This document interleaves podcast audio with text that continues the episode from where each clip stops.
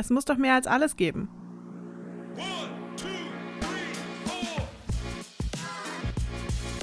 Herzlich willkommen zum Podcast von Theoversity.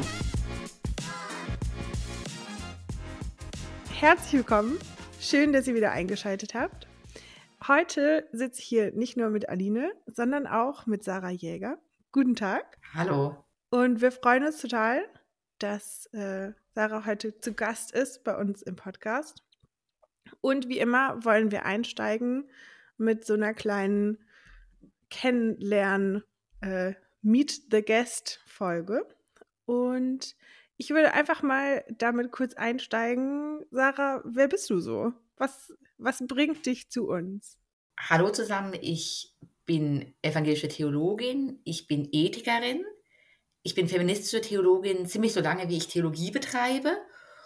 Und ich habe die Juniorprofessur für systematische Theologie Ethik an der Friedrich-Schiller-Universität Jena seit Anfang 2021 inne und im Rahmen dessen lehre und forsche ich vor allen Dingen, aber nicht nur zu Geschlechterthemen wenn man mal fragt, kennt jemand Sarah Jäger, sagen meistens, ja, das ist eine total krasse, die ist cool, die macht voll viel.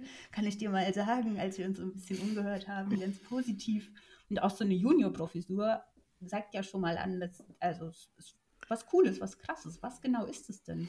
Das ist ein bestimmtes Förderinstrument, das eigentlich einen zweiten Weg zur Professur eröffnen soll, neben der klassischen Habilitation. Und das Land Thüringen, besonders die Friedrich-Schiller-Universität, hat dieses Förderinstrument in einem hohen Maße genutzt und eine ganze Reihe von Juniorprofessuren eingerichtet. Das sind Professuren, in denen jüngere Menschen bis zu einigen Jahren nach der Promotion, ich bin eine alte Juniorprof, ähm, die Möglichkeit haben, in einem sechsjährigen Verfahren letztlich so etwas wie Professorin auf Probe zu sein. Also ich werde zweimal evaluiert, einmal nach vier Jahren in einer Zwischenevaluation, einmal nach dann sechs Jahren im Rahmen einer Abschlussevaluation und kann dann, so Gott will, auf eine Professur auf Lebenszeit übergehen. Ähm, das ist eine ganz tolle, eine ganz tolle Chance für mich ähm, und ich bin sehr, sehr dankbar, diese Freiheit zu haben, wirklich selbstständig forschen und lehren zu können, so als ob ich bereits Lebenszeitprofessorin wäre und ähm, genau, für mich hat das eben eine ganz große Chance eröffnet. Ich war wahnsinnig gerne wissenschaftliche Mitarbeiterin, ähm, habe mich immer gut mit meinen Vorgesetzten verstanden und trotzdem kann ich jetzt in einer ganz anderen Freiheit den Dingen nachgehen, die mich interessieren und ähm, das genieße ich sehr. Du hast gesagt, du bist von Anfang an als feministische Theologin unterwegs. Und ich dachte mir, dass ich am Anfang in meinem Studium schon so leichte Vorbehalte hatte oder die Lehrenden auch immer gesagt haben, ah nee, die Bibel in gerechter Sprache zum Beispiel, mit der braucht die mir gar nicht ankommen. Und dann war ich als kleine Verzweckte erst die so, ach so, dann nicht. Also voll cool, dass du sagst, das ist von Anfang an den Power. Kannst du das mhm. irgendwie an was festmachen oder woher hattest du dein Selbstbewusstsein? Na, ich glaube, ich bin schon als Feministin ins Studium gegangen, aber als Feministin mit einer massiven evangelikalen Grundierung. Ich war auf einer ähm, freien Christenschule, also einer evangelischen Bekenntnisschule, die ich als sehr schwierig erlebt habe. Und ähm, habe von da aus also wirklich eine, eine bestimmte Art von Frömmigkeit oder von persönlicher Spiritualität mitgebracht und habe mich aber gleichzeitig schon ganz früh mit feministischen Theorien beschäftigt. Ich habe alles schwarz als kleinen Unterschied gelesen, da war ich 13 und habe dann in Neuendelisau angefangen zu studieren. Und dort trafen eben letztlich diese beiden Welten wieder aufeinander. Also ich war in, ich war in Hauskreisen, ich habe Lobpreis gemacht und ich habe aber auch Renate Joost kennengelernt, die ja mittlerweile die, also Genau, das ist ja die einzige Professur für feministische Theologie oder Theologie und, und Gender Studies, ähm, nachdem die Professur von Claudia Jansen ja umgewandelt wurde und jetzt in der Weise eben keine ein, alleinige Denomination für feministische Theologie mehr hat und habe einfach sehr, sehr viel von Renate Joos gelernt, gerade was sie auch als Alttestamentlerin im Zusammenspiel mit biblischen Texten, Befreiungserfahrungen feministischer Theologie entwickelt hat. Und sie ist eigentlich, also wirklich meine, meine, meine prägende Lehrerin gewesen und habe dann nach einigen anderen Stationen in Berlin weiter studiert bei Ulrike Auger und habe den Standort Berlin unter anderem auch wegen dieses Schwerpunktes ausgewählt, weil sie hatte ja diese zeitlich befristete Juniorprofessur dort, dort in Vietnam aber nicht verlängert worden ist nach ihrem, nach ihrem Ende dort. Ich finde es total spannend, was für verschiedene Wege es auch irgendwie gibt in die Wissenschaft und so, welche ja, welche, welche Möglichkeiten es irgendwie doch gibt, weil es ja schon so dieser ganz klassische Weg, irgendwie so über die Promotion und Habilitation und dann Professur, ist zum einen ultra langwierig und zum anderen, also zumindest jetzt mein Eindruck, auch in Leipzig schon immer noch extrem männerdominiert in der Theologie und es scheint oft so eine sehr, ja, so eine vetternwirtschaftliche äh, Brüdergemeinde. Also nicht im Kontext mit der Brüdergemeinde, Brüdergemeinde, aber so, also da ist schon irgendwie, habe ich oft ein bisschen den Eindruck, dass wenn man sich irgendwo so in dem äh, Flinter, Finter äh, Space irgendwie bewegt, dass es da ganz, ganz schwer sein kann, irgendwie überhaupt Fuß zu fassen, so in diesem System. Was ist denn Flinter? Kurz Aufklärung. Flinter ist ein ganz tolles Akronym, weil das funktioniert auf Englisch und auf Deutsch und man muss es nicht übersetzen. Im deutschsprachigen Raum steht es für Frauen, Lesben, Intersexualität, beziehungsweise also intersexuelle Menschen, nicht-binäre Menschen, Transmenschen und Agender-Individuen. Und es gibt dann noch Finta, wo dann das lesbisch rausgenommen wird, weil das genau genommen keine Geschlechtsidentität ist. Ich benutze meistens Flinter, weil sich das irgendwie so eingebürgert hat. Genau. Und es ist im Prinzip eine Möglichkeit auszudrücken, keine Cis-Männer. Das ist eigentlich das, was man mit dem Akronym ausdrücken möchte. Danke, sorry fürs Reingrätschen. Nee, wieso ist doch eine gute Nachfrage. Ich weiß nicht, Sarah, hast du das auch so erlebt, dass das irgendwie so ein, manchmal so dieser Männerverein ist, in den man nicht so richtig reinkommt? Mhm. Also ich erlebe Ausschlüsse in der Theologie auf vielen Ebenen und habe den Eindruck, dass Geschlecht eines davon ist, dass die Frage von Herkunft oder Klasse eine andere ist, dass viele, die in die Wissenschaft hineinkommen, nicht erst AkademikerInnen sind.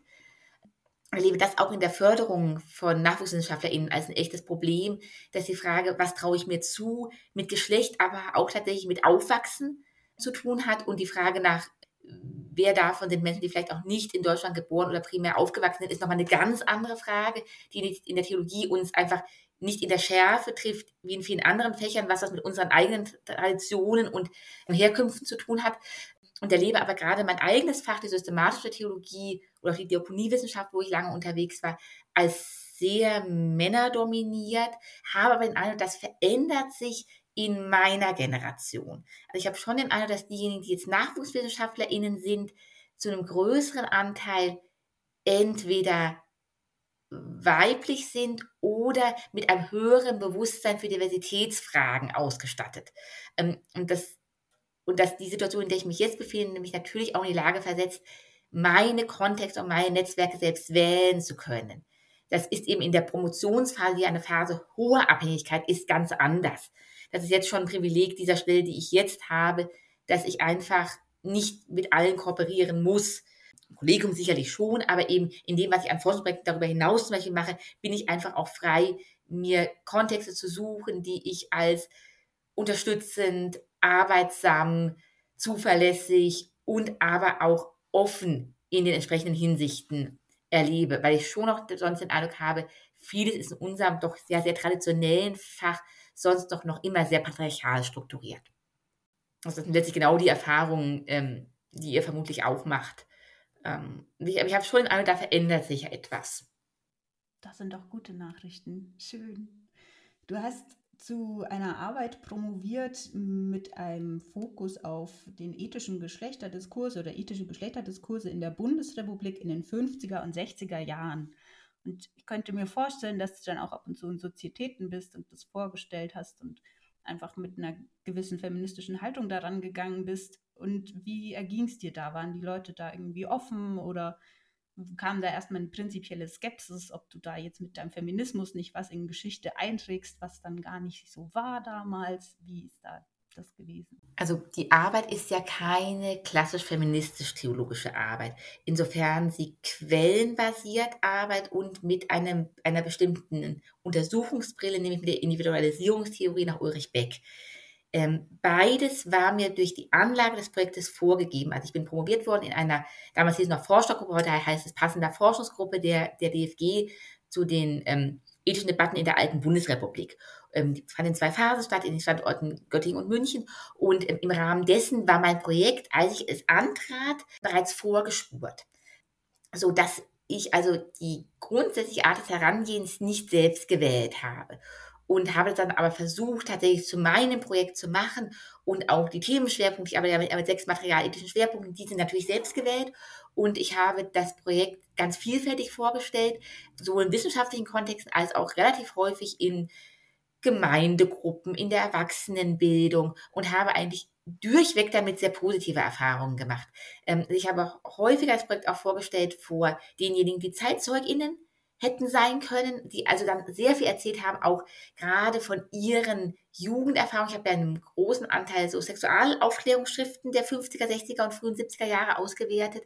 Also eheberatende Literatur, diejenigen Schriften, die vielleicht die Grundlage im Konfirmandinnenunterricht waren und die bestimmte Vorstellungen von Geschlecht, aber, aber auch von Sexualität und Begehren transportieren und habe da also wirklich ergreifende Erzählungen von Männern wie Frauen gehört, wie sie diese Schriften und auch sozusagen das Milieu oder das Klima, das mit diesen Schriften verbunden ist, erlebt haben und habe immer eine ganz große Neugierde festgestellt. Mein Doktorvater hat immer gesagt, Sex geht immer als Vortragsthema und da ist, glaube ich, auch was dran, eben weil es ja auch doch etwas ist, was wir innerhalb von evangelischer Ethik häufig eher, eher, eher am Rande traktieren. Haben so eine merkwürdige Doppelung von Marginalisierung des Themas und so auch eine andere übererregtem Interesse daran und verbunden häufig mit auch so Positionen des Otherings. Also wir beschäftigen uns vor allem mit den sexualischen Themen, die uns potenziell nicht selbst betreffen. Schwangerschaftsabbruch, Prostitution, Sexarbeit, das sind immer Themen, wo diejenigen, die darüber sprechen, von sich weisen würden, davon selbst betroffen zu sein.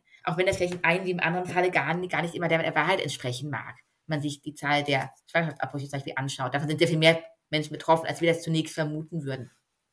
Genau, also ich habe damit mit dem Thema eigentlich durchweg positive Erfahrungen gemacht und in Vortragssituationen wahnsinnig viel gelernt. Aline, wie geht es dir da bisher so? Also du bist ja jetzt quasi auch neu, also in dem, sage ich jetzt mal, Space Wissenschaft als Promovendin. Gemischte Erfahrungen habe ich bisher. Ich bin jetzt ungefähr seit einem Jahr dran und ich würde auch sagen, es tut total gut, sich innerhalb von Netzwerken aufzuhalten, die die irgendwie äh, einen da voranbringen, auch fachlich, inhaltlich oder die ja manchmal auch stärken. Und da bin ich in einer Promotionsvernetzungsgruppe mit anderen deutschlandweit äh, Flinter, die promovieren. Und da hatten wir das letzte Mal das Thema, wie verhalte ich mich als Frau, als Flinter in der Wissenschaft. Und wir haben da ganz schön drum gerungen. Übernehmen wir manchen Habitus? Mhm. Wir machen uns ganz viel Gedanken, ob wir alleine Blazer ja. anziehen, mhm. wenn wir irgendwie vorne stehen. Und dass wir das Gefühl hatten, dass wenn jemand von uns was vorgestellt hat in einer Runde, in einer Sozietät, in einem Oberseminar, haben wir im Gegensatz zu männlichen Vortragenden viel mehr Kritik bekommen. Also irgendwie laden wir dazu ein, weiß nicht, ob wir zu un unselbstbewusst auftreten oder woran das liegt. Wir haben noch nicht so eine ganze Lösung gefunden, aber dass wir es doch noch als Herausforderung wahrgenommen haben, als Frau in der Wissenschaft zu sein. Mhm. Mhm. Also ich glaube tatsächlich auch, für mich liegt da ein totaler Unterschied. Vielleicht machst du auch eine ähnliche Erfahrung, ob man als Vortragende angefragt wird und sag ich, bei der Tagung spricht oder ob man das Projekt vorstellt in so einem Sozietätszusammenhang, wo potenziell auch Betreuende anwesend sind, wo es auch darum geht, kritisiert zu werden, weil da teile ich diese Erfahrung von massivem angegangen werden und auch sehr viel stärker im kritischen Fokus zu stehen als die männlichen Kollegen und ich habe den Eindruck, dass das nicht immer nur auf die Qualität der Arbeit zurückzuführen ist. Aber erlebe es bei Vorträgen eben ganz anders, weil man, glaube ich, von vornherein in einem anderen Setting ist und als Expertin angefragt ist. Was ist denn eine Sozietät für die Menschen, die sich nicht an theologischen Fakultäten rumtreiben? Das heißt ganz unterschiedlich. Manchmal heißt es auch Oberseminar oder Doktorandenkolloquium. Das sind in irgendwelche Zusammenhänge, wo Menschen ihre ihre Qualifikationsarbeiten vorstellen können und dabei sind dann die Personen dabei, die das begleiten oder betreuen und alle anderen, die ebenfalls in dem Zusammenhang des Lehrstuhls oder Professur an Qualifikationsarbeiten dran sind. also in Leipzig ist es so, dass die Hiwis auch zur Sozietät dürfen. Deswegen bin ich manchmal im Neuen Testament dabei. Und äh, es gibt immer Kekse. Das finde ich gut. Genau, mein, Nein, mein, mein, mein Oberseminar ist digital, da gibt es keine Kekse, aber dafür gibt es auch Studierende. Also ich habe mhm. das in, geöffnet und habe das auch in, im Vorlesungsverzeichnis stehen und spreche Studierende gezielt an, von denen ich den Eindruck habe, die Themen könnten für sie spannend sein, ähm, weil ich auch diesen Exklusivkreis, den das ja sonst auch bedeutet, dass man zunächst mal in den Dunstkreis hineinkommen muss, um überhaupt zugelassen zu werden, weil ich das, dass ich das gerne aufbrechen ähm, würde, weil ich auch den Eindruck habe, früh Wissenschaft in der Weise kennenzulernen, könnte auch eine Tür öffnen, um selbst Lust zu bekommen, zu forschen. Ja, also ich habe auch echt die Erfahrung gemacht, dass es, es gibt sicher ProfessorInnen, die ihre Sozietäten oder, oder Oberseminare sehr klein halten, aber ganz viele sind echt offen, auch wenn man sie fragt. Also mhm. Also auch an Fakultäten, wo es nicht im Vorlesungsverzeichnis steht, äh, vielleicht so als kleine Ermutigung an die Theo-Studis da draußen. ich habe die Erfahrung gemacht, dass es öfter als nicht positiv aufgenommen wird, wenn man, wenn man nachfragt. Ähm, es hilft manchmal, sich bei älteren Semestern zu erkundigen, wie die Lage so ist bei der Person, damit man vorher schon mal ein bisschen rausspüren kann, ob das jemand ist, den man fragen kann oder nicht. Aber also gerade bei uns im Neuen Testament, die würden sich immer freuen, wenn Studierende sagen, ich finde es super spannend, darf ich mal vorbeikommen.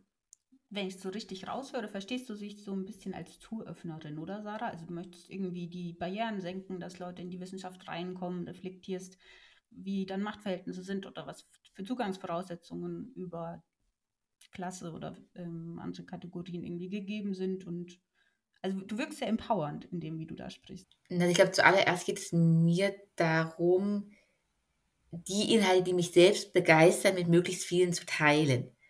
Und das, was für mich spannend ist und was mein Leben einfach auch reich macht, das einfach zugänglich zu machen und dabei, ja, und dabei all die Hürden, die ich auch erlebt habe, ich, also ich bin, ich bin erst Akademikerin zum Beispiel, das einfach möglichst abzubauen und auch ein Stück weit Rollenmodell zu sein. Ich habe ja, ich habe ja schon in meinem Studium Professorinnen erlebt, aber zum Beispiel ganz wenige Professorinnen mit Kindern. Also ganz wenige. Und habe auch den Eindruck, dass die Professorinnen-Generation vor mir ganz häufig auch tatsächlich keine Kinder hatte, also, also auch empirisch keine Kinder hatte. Und das ist eigentlich etwas, was ich gerne Studierenden anders vorleben möchte. Ja, ich finde das immer richtig cool, so dass man ja eben mittlerweile eben auch andere Vorbilder sehen kann. Und ja, also finde das immer richtig schön, irgendwie so zu sehen. Es gibt Leute, die machen das so, wie man sich das selber vielleicht vorstellen könnte, egal ob man jetzt wirklich Professorin werden möchte. Aber also es gibt da draußen irgendwie Leute, die schaffen das, in diese Welt einzubrechen, diese theologisch-wissenschaftliche, und dabei aber trotzdem irgendwie sie selbst zu bleiben und sich nicht irgendwie völlig da dem anzupassen und diesen ganz klassischen Weg irgendwie zu folgen. Das finde ich immer total ermutigend, das zu sehen, dass das geht. Du bist Mama, wie wir schon gehört haben. Ich hoffe, es ist okay, das hier kurz zu spreaden. Hast du denn einen Tipp für Frauen, die gerne mit Kindern in der Wissenschaft unterwegs sein wollen? Ähm, ich bin Mutter von zwei Kindern. Mein Großer ist dreieinhalb, meine Kleine ist ein knappes Jahr alt. Und ich kann Wissenschaft aus genau einem einzigen Grund machen, weil meine Frau bereit ist, die komplette Elternzeit zu nehmen. Und weil sie bereit ist, zu betreuen, den Haushalt zu machen, den größeren Teil des Mental Loads zu tragen und weil, weil wir damit diese Juniorprofessur als Familienunternehmen betreiben. Und sonst würde es nicht gehen. Und deswegen habe ich keinen so richtig guten Tipp, als Kinder zu haben, als eine partnerschaftliche Aufgabe zu begreifen. Ich habe den Eindruck, bei all den KollegInnen, wo es gut klappt, wo diese Vereinbarkeit wirklich möglich ist, liegt es daran, dass Partnerin bereit ist, nicht zu helfen, sondern tatsächlich gemeinsam Arbeit, Kinder, Haushalt, alles andere, was Leben ausmacht, zu tragen. Und also ich erlebe häufig, dass Frauen dann den Eindruck haben, mir spiegeln, oh, du bist ja so gut organisiert, dass, da, da, da, dass, dass du das alles schaffst. Und das bin aber nicht ich, die so gut organisiert ist. Mein Tag hat auch nur 24 Stunden, sondern ich habe einfach eine massive Entlastung. Und nur deswegen geht es. Währenddessen ich hier im Büro sitze, werden zu Hause die zwei kleinen Kinder von meiner Frau, Frau betreut. Ich könnte das nicht machen, wenn sie hier, hier im Hintergrund wären. Und zwar niemand. Es geht nur, wenn irgendjemand anders bereit ist, massiv für eine Weile aus dem Erwerbsleben auszusteigen. Oder aus dem Studium. Meine Frau studiert noch. Anders funktioniert es nicht, glaube ich. Perfekter Cliffhanger für die große Folge schon fast. Absolut. Ich fand, das, das, das, klang schon richtig, richtig gut äh, in die Richtung von unserem Thema nachher. Aber bevor wir da so richtig einsteigen, haben wir uns noch so ein paar kleine Blitzlichtfragen überlegt. Einfach nur, um dich noch so ein kleines bisschen kennenzulernen. Denk gar nicht lange nach. Wir wollen keine langen Antworten, sondern einfach nur so ein Bauchgefühl. Mhm. Das erste, was dir einfällt. Und um mal so ganz soft einzusteigen, die allererste Frage: Kaffee oder Tee? Tee, Kaffee ist I. Welche Sorte? Ähm, alles tatsächlich, aber auf jeden Fall schwarz und grün und Kräuter und Früchte nur nach Stimmung. Aber, man, aber manchmal auch, gern, auch gerne pappensüß, so aller Käsekuchen-Style oder so. Heiße Liebe. Genau. Welches Buch liest oder hörst du gerade? Also ich lese im Moment wieder viel Astrid Lindgren mit meinem Großen und entdecke sie immer wieder neu. Ich würde dann immer Doris Lessing lesen und habe immer wieder so Phasen mit einzelnen AutorInnen, die ich dann sozusagen für eine Weile suchte und dann wieder ähm, sagen, ein wenig in, in, den Hintergrund rücken lasse. Ähm, genau, habe Chandor Maroy lange und viel gelesen zum Beispiel. Äh, zum Thema Suchten, hast du auch noch eine Netflix-Empfehlung? Ich habe zwei kleine Kinder. Beantworte da, ist deine Frage hinreichend. Was war dein Lieblingsmoment im Studium? Äh, ich glaube immer dann, wenn das neue Vorlesungsverzeichnis in meinen Zeiten ja gedruckt irgendwo zu erwerben war. Und dieser Moment, wo man ein ganzes Semester neu gestalten konnte. Ich habe ja vollkommen unmolarisiert studiert. Das heißt, ich konnte einfach studieren, was ich wollte und wie ich wollte. Ich habe keine Vorlesungen gehört, fünften Semester, glaube ich, ähm, habe ganz viele Seminare gemacht und sich das Semester neu, neu basteln zu können, das fand ich immer den tollsten Augenblick. Das kann ich total gut verstehen. Äh, ich freue mich da auch immer drauf, wenn es freigeschaltet wird. Letzte Frage. Wenn du einen Tag Bischöfin wärst, was würdest du machen? Hm, ich glaube, ich würde versuchen, mit anderen tragfähige Konzepte für mehr Diversität in unseren Kirchen zu entwickeln. Alles klar, vielen Dank. Wir sind dabei. Cool. Möchtest du noch was sagen, was liegen geblieben ist? Ich würde voll gerne tatsächlich nochmal auf das, worüber wir vorhin sprachen, was du, Aline, gesagt hast, wie inszenieren, wie inszenieren wir uns über Kleidung und Aussehen, wenn wir auf Tagungen gehen.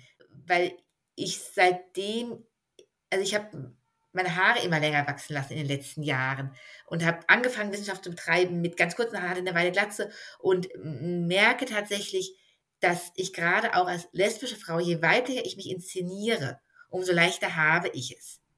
Ich trage nie schwarz, aber ich trage sehr viel Bläser und merke schon, dass das was macht damit, wie ernst genommen man wird in einer Community, in der Männer mit einem Sakko und einem Hemd einfach immer korrekt ge gekleidet sind und über ihre Kleidung niemals weitere Botschaften senden, als dass sie die Uniform, die ihnen zur Verfügung steht, angelegt haben. Und dass wir uns da einfach in einer ganz anderen Weise auch ähm, immer wieder Entscheidungen treffen und die, über diese Entscheidungen aber, aber auch gemessen werden.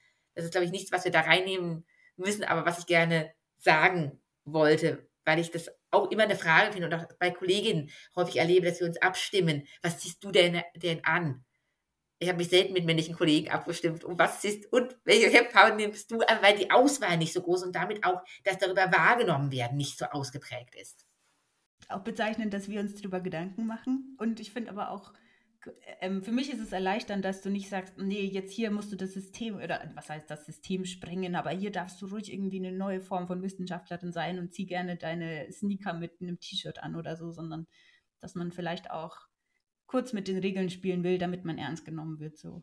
Ja, also ich finde es wirklich die Frage, wo lohnt sich der Kampf? Und äh, meine Erfahrung ist, ich muss den Kampf nicht schon führen an einer Stelle größter Unerheblichkeit. So, ich kann doch erstmal so einsteigen, dass Menschen überhaupt bereit sind, mir zuzuhören und nicht von vornherein die Schublade öffnen, um mich hineinzustecken. Ich weiß, dass es Kolleginnen ganz anders sehen und sagen, dass sie der dass sie bestimmte Spiele auch nicht mitspielen wollen. Das finde ich sehr nachvollziehbar. Aber ich habe für mich gemerkt, dass der Weg des geringeren Widerstandes für mich der erfolgreichere ist. Ohne zu sagen, das, das müssen alle so machen aber dass ich da den Eindruck habe, da lohnt es sich, die Energie für andere Kämpfe aufzusparen. Ja, ich merke auch, dass es für mich super situationsgebunden ist. Also einfach auch unterschiedlich sein kann. Es gibt Situationen, wo ich mir denke, da weiß ich genau, wenn ich mich nicht einigermaßen konform jetzt irgendwie gebe und anziehe, dann macht das einen Konflikt auf. Und an anderer Stelle halt nicht. So. Genau, also ich merke einfach, es gibt Sachen oder es gibt Momente, wo das dann, wo ich weiß, das ist jetzt die maximale Provokation und das ist jetzt ein Konflikt, den ich aufmache, der davon ablenkt, was eigentlich ist. Oder es gibt Momente, wo ich mir denke, so, nee, die können jetzt ruhig auch mal ein bisschen, es kann jetzt mal ein bisschen unbequem werden für die anderen. So, das, mhm. das, das traue ich ihnen heute mal zu oder das mute ich ihnen heute mal zu. Und ich merke, dass das extrem davon abhängt, wo genau man sich bewegt und worum es geht und was der Anlass ist und all diese Dinge. Ja, ja, absolut. Also ich habe zum Beispiel in der Unikirche bewusst meine Regenbogenschnürsenkel drin gelassen, aber meinen äh, hier meinen schönen äh, Still, Still Gay Pullover nicht angezogen. So, also so diese Frage, okay, wo, wo lohnt es sich jetzt? Mhm. Ja, ja, absolut. Ja. Jetzt haben wir einen guten ersten Eindruck von dir bekommen als Person und was dich prägt und ja, was du bisher erlebt hast machen eine kleine Pause. Die erste kleine Folge geht hier zu Ende und wir freuen uns, wenn ihr in die zweite Themenfolge zu Care-Arbeit, Ethik wieder einschaltet. Bis später. Bis dann.